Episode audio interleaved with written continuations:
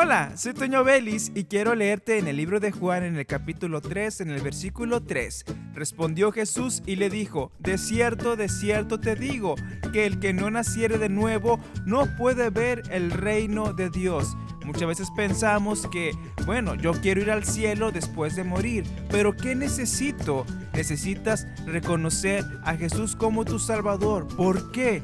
Porque Él un día vino, se hizo hombre y murió por tus pecados, porque en nuestra condición humana hemos pecado, hemos fallado muchas veces durante nuestra vida. Y sin santidad nadie verá al Señor.